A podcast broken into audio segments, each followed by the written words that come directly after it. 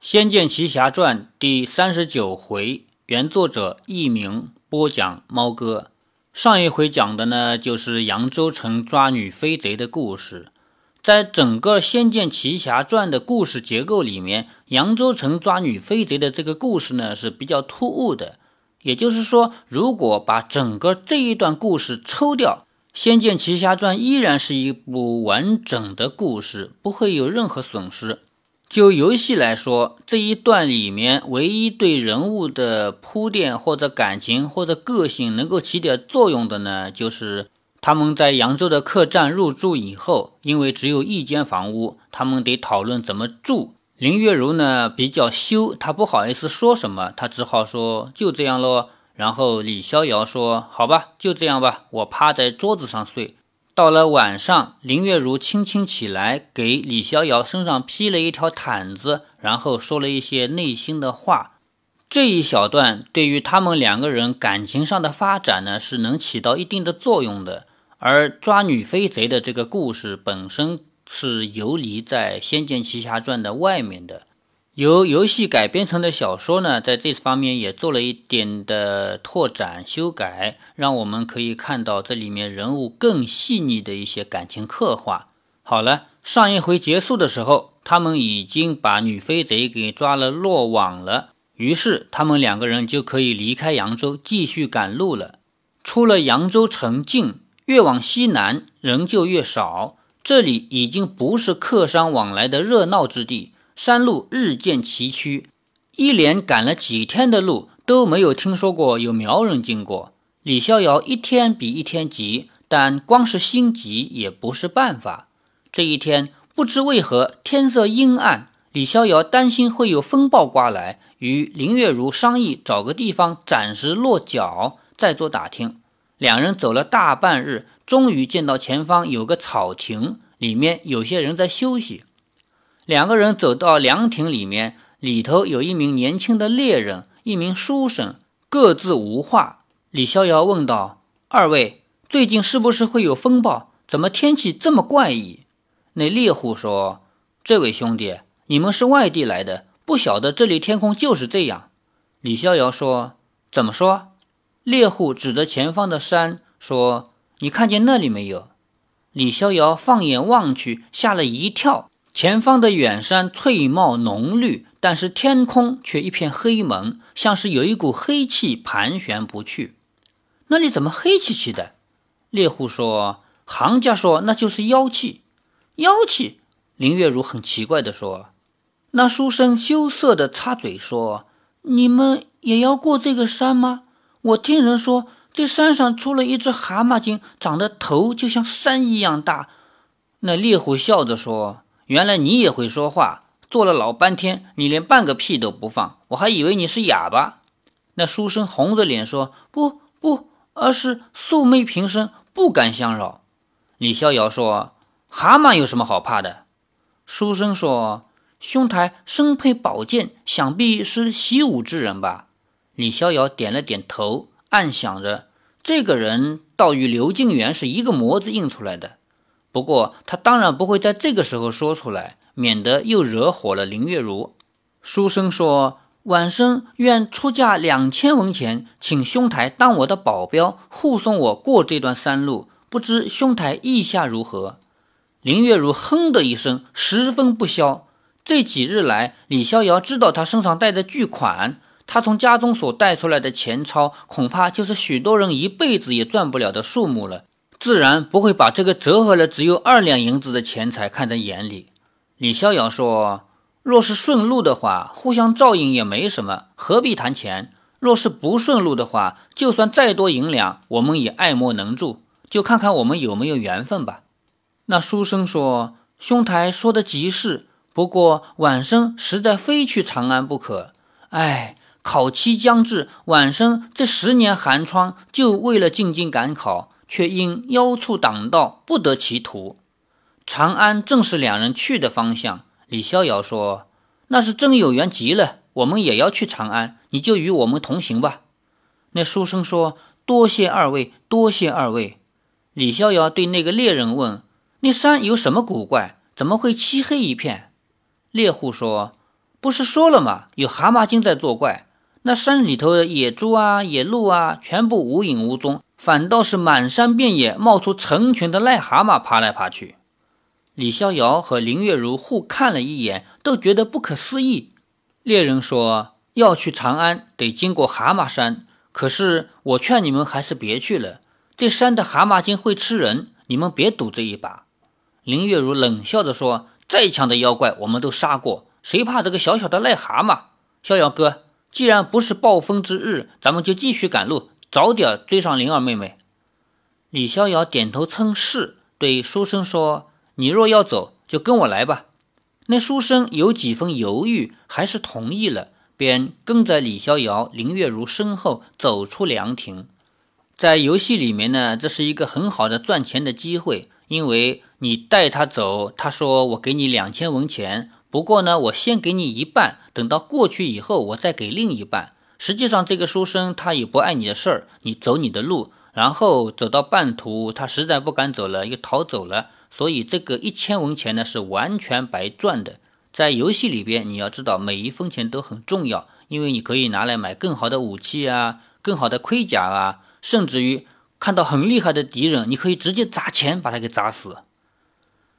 三个人往前而行，看起来山路都是一样的崎岖蜿蜒。李逍遥与林月如越走，天色就越暗。虽然还是白天，但就是阴沉沉的，什么声音也没有。就算不是事先知道有妖怪出没，也能感觉出有一点不对。李逍遥和林月如两人步步为营。背后那书生则是连气都不敢喘，紧跟在后。李逍遥突然感到一阵劲风扑面，只见前方阴沉沉的天空中露出一个小黑点儿，小黑点迅速接近，转眼已经成了人形，以很快的速度落到他们面前。书生一见到有人从半空中飞，吓得腿一软，竟站不住，坐倒在地。李逍遥定神望去，那个人一身长袍宽带，十分儒雅。白色的须发，就是胡子和头发都是白色的，白色的须发飘飘。那张威严有度的脸，却不像他的须发那样飘逸，反而有几分侠士之意。李逍遥更看见那名飞进之人脚下横踩着一柄比一般的剑更大的宝剑。这御剑而飞的本事，李逍遥的功夫也有。只不过李逍遥根基不够，还使不出来。此时一见，真是既惊又喜。那名御剑侠士一眨眼便停在李逍遥等人面前，居高临下的睨视着他们，神情之中自有一股出尘的高人风范。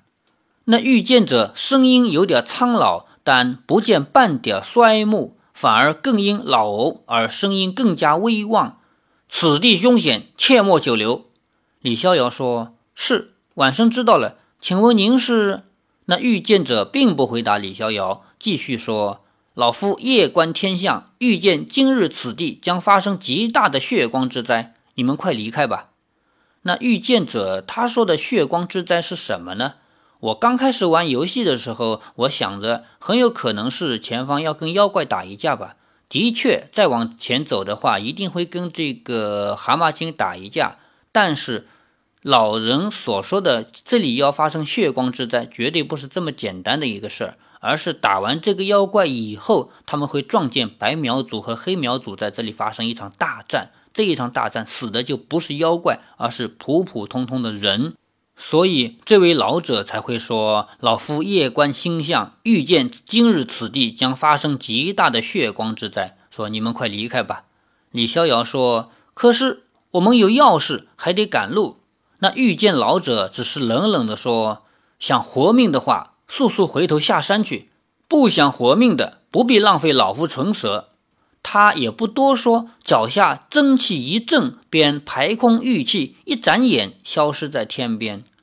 李逍遥和林月如两人目送他离去的背影，李逍遥不禁吁了一口气，说：“好高端的御剑飞行。”高段这个词，明摆着就是玩游戏的人把游戏里的词带出来了。好高段的御剑飞行，想不到此地竟会有这样的高人。林月如不住的沉思着，这时一击手掌说：“我想起来了，我知道他是谁。”李逍遥连忙问：“是谁？”林月如说：“他是剑圣老前辈。”剑圣。对了，你爹说过，他与剑圣是结义兄弟。九剑仙是剑圣的师弟，那那他就是我师伯了。林月如说：“他可是当今武林第一人呢。我小时候曾见过他，这么多年没见，却也快没印象了。要不是他当年的样子完全没变，我还真想不起来。”李逍遥连声说：“哎呀，可惜，真是太可惜了。可惜什么？早知道，刚刚我就求他收我为徒了。”林月如笑道：“你想得美！你忘了我爹爹说过，他们蜀山派是不随便收弟子的。听说想正式入门，得出家当三清道士。你和尚当不成，想当道士，全给你做足了。”林月如呢，还是这样的个性，喜欢拿这个事儿开玩笑。李逍遥说：“嘿嘿，当道士好像未必不能娶妻啊，我还宁愿当道士。三清流派的就要斋戒，不许成亲。”你这个花心大萝卜，少在那里梦想。”李逍遥笑道，“别闹了，咱们还要赶路呢。要是日落以前没有过这个山谷的话，咱们可要摸黑下山了。”“嗯，走吧。”两个人往前走了几步，回头一看，那书生竟没跟上来，在原地游鱼成影。李逍遥说：“你怎么了？”那书生说：“二二位英雄，我看，嗯，那个。”林月如对这种书生最不耐烦，问道：“你走还是不走啊？怕就别进京了，考上了也没大用。”书生打工作揖的说：“姑娘说的是，说的极是。晚生家中一脉单传，虽说扬名立万，彰显父母是为大孝，但万一遇上不测，害我家就此绝脉，才是真正的不孝。晚生还是还是回去吧。”以上这一些对话呢，是小说补出来的，在游戏里面只说“哎呀，我不去了，我走了”，然后就逃掉了。那么小说的这个作者啊，补的不错。前面提到刘敬元的时候，我们也说过，刘静元本来呢在游戏里没有多少台词嘛，正因为台词不多嘛，所以也很少能够反映出他的个性来。而且呢，我们作为玩武侠或者仙侠的人啊，我们对侠客呢，看到他的对话也够多，他的心理描写也够多，我们很难想象一个只会读书的这种酸秀才，他究竟能说出什么样的话来。小说改刘敬元的内容改的比较多，让他说出一些酸腐气的话。那么在这里，这位书生也是的，说手无缚鸡之力的书生，他究竟怎么说话的？他说：“我去考试，扬名立万是大孝，这个当然是一件很孝顺的事。但是如果为了这个事情我死掉了，我家绝后了，那也是真正的不孝。因为不孝有三，无后为大嘛，这个比那个更重要。所以我还是不去了吧。一个书生怕死，居然能找出这么高尚的理由来，也不容易。”林月如冷笑着说：“又不是没见过妖怪，有啥好怕的？你不相信我们打得过妖怪？”书生说：“这人力岂能胜妖？二位英雄，还是嗯，告告辞了。”他一说完，便一溜烟的往回跑。林月如冷笑连连，李逍遥却说：“真难为了，已经走了这么一大段路。”林月如说：“这些读书人最没用了，哼，我就讨厌那畏畏缩缩的样子。”也不一定呢，保命才是上策啊。李逍遥这样说。林月如呢？当然，她的个性就是很张扬的。她作为女中豪杰，本来对于那些打不过她的男人就看不起，何况像读书人这样手无缚鸡之力呢？也正是这个原因，她怎么也不喜欢刘敬元。两人走出了没多久，便见前方的道路边躺着一个肥大的身躯。李逍遥与林月如连忙大步上前，一见那尸首，都愣住了。那人印堂发紫，脸上长满绿色肿瘤，显然是中剧毒而死，根本已经看不清什么长相。但是从那衣服看，分明就是扬州客栈里那名富商。林月如惊道：“这这死法好恶心！他会不会是？”李逍遥点了点头，说：“应该是我们认识的那个人，没错。怎么会？他是遇到盗匪吗？我看看。”李逍遥检查了一会儿，他的包袱都还好好的揣在怀中。展开来看，一物不少，甚至连他爱若性命的那个紫金葫芦也都在。李逍遥说：“应该不是遭劫，他身上带的财物都还在。林月如想到了，不会是蛤蟆精要死的？李逍遥说：“有可能。看来那个书生很机灵，不像这个商人。哎，急着回家就遭了不幸了。”林月如说：“咱们得小心一点。”嗯，李逍遥将那个负伤的包袱拾起来，说：“他说他十几年的积蓄都在这里，我们还是帮他送回家中，免得他的妻小受到饥寒。”林月如说：“哼。”你真是好心，这个忘恩负义的人值得你对他这样好。李逍遥说：“他忘恩负义是因为他急了。”月如妹，你生在富贵人家，不知道钱有多重要吗？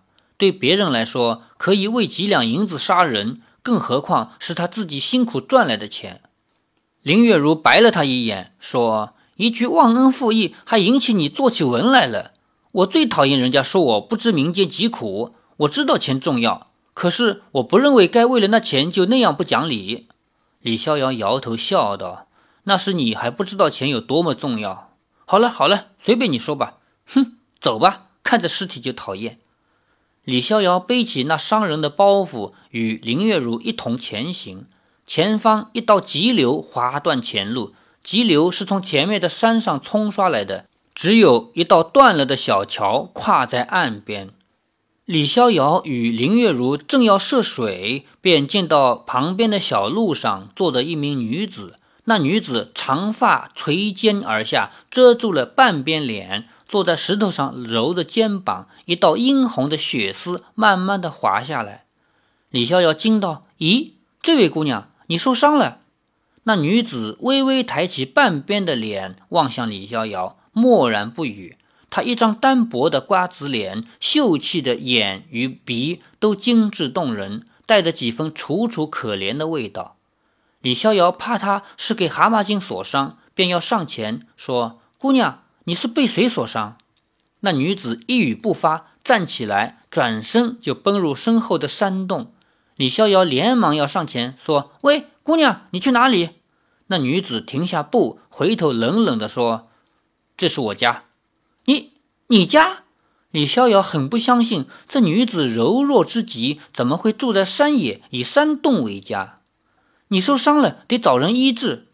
那女子的声音更冷峻：“别靠过来，靠近我的男人都会没命的。”说完，整个身子就没入了那山洞的幽暗之中。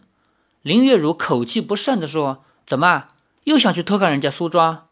李逍遥急着说：“你真是爱翻旧账。”我是见他受了伤，林月如冷笑一声说：“瞧你那副无赖嘴脸，人家会理你才怪。”李逍遥说：“那你怎么就爱理我？”你林月如气得想打他，手一扬起，硬生生的忍住了，背转过身生闷气去了。李逍遥逗够了他，才笑着说：“你的眼界真是没有我长远。你想想，那样的美女何必住在山洞中？你不觉得有点古怪吗？”林月如说：“你高兴，你心疼，你就帮他建一个大宅子好了。”李逍遥说：“好啊，那我进去了。”林月如低声地说：“不要脸！”